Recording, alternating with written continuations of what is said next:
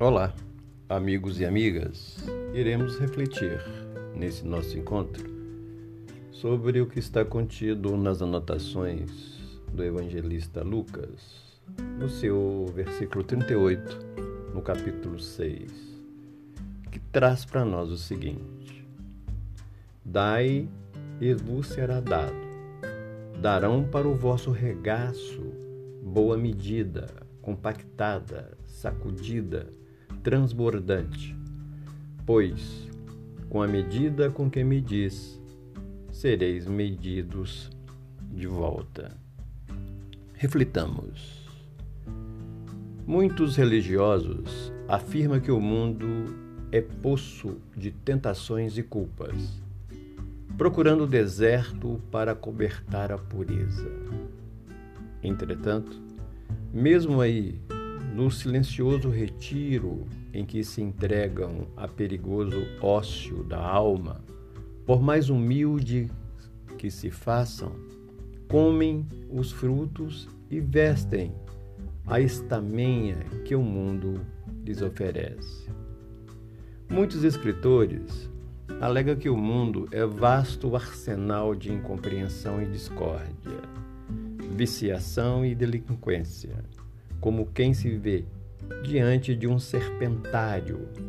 Contudo, é no mundo que recolhe o precioso material em que gravam as próprias ideias e encontram os leitores que lhes compram os livros.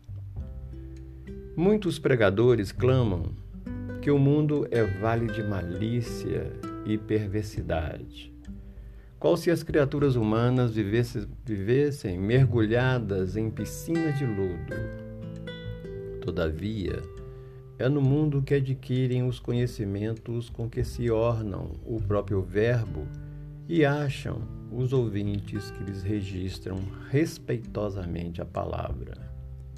Muitas pessoas dizem que o mundo é antro de perdição, em que as trevas do mal senhoreiam a vida.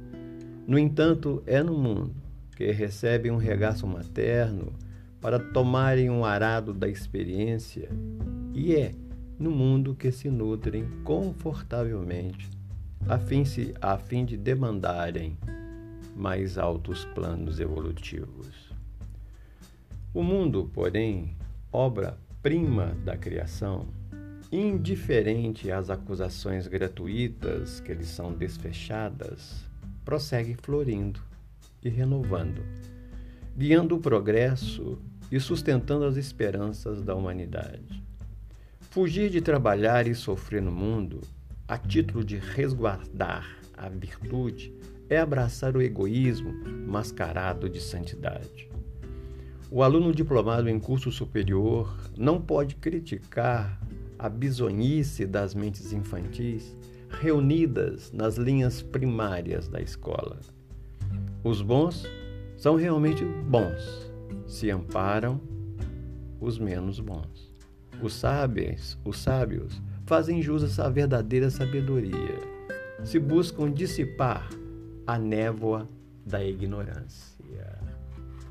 O espírita, na essência, é o cristão chamado a entender e auxiliar Doemos, pois, ao mundo, ainda que seja um mínimo do máximo que recebemos dele, compreendendo e servindo aos outros, sem atribuir ao mundo os erros e desajustes que estão em nós, que possamos refletir sobre os ensinamentos.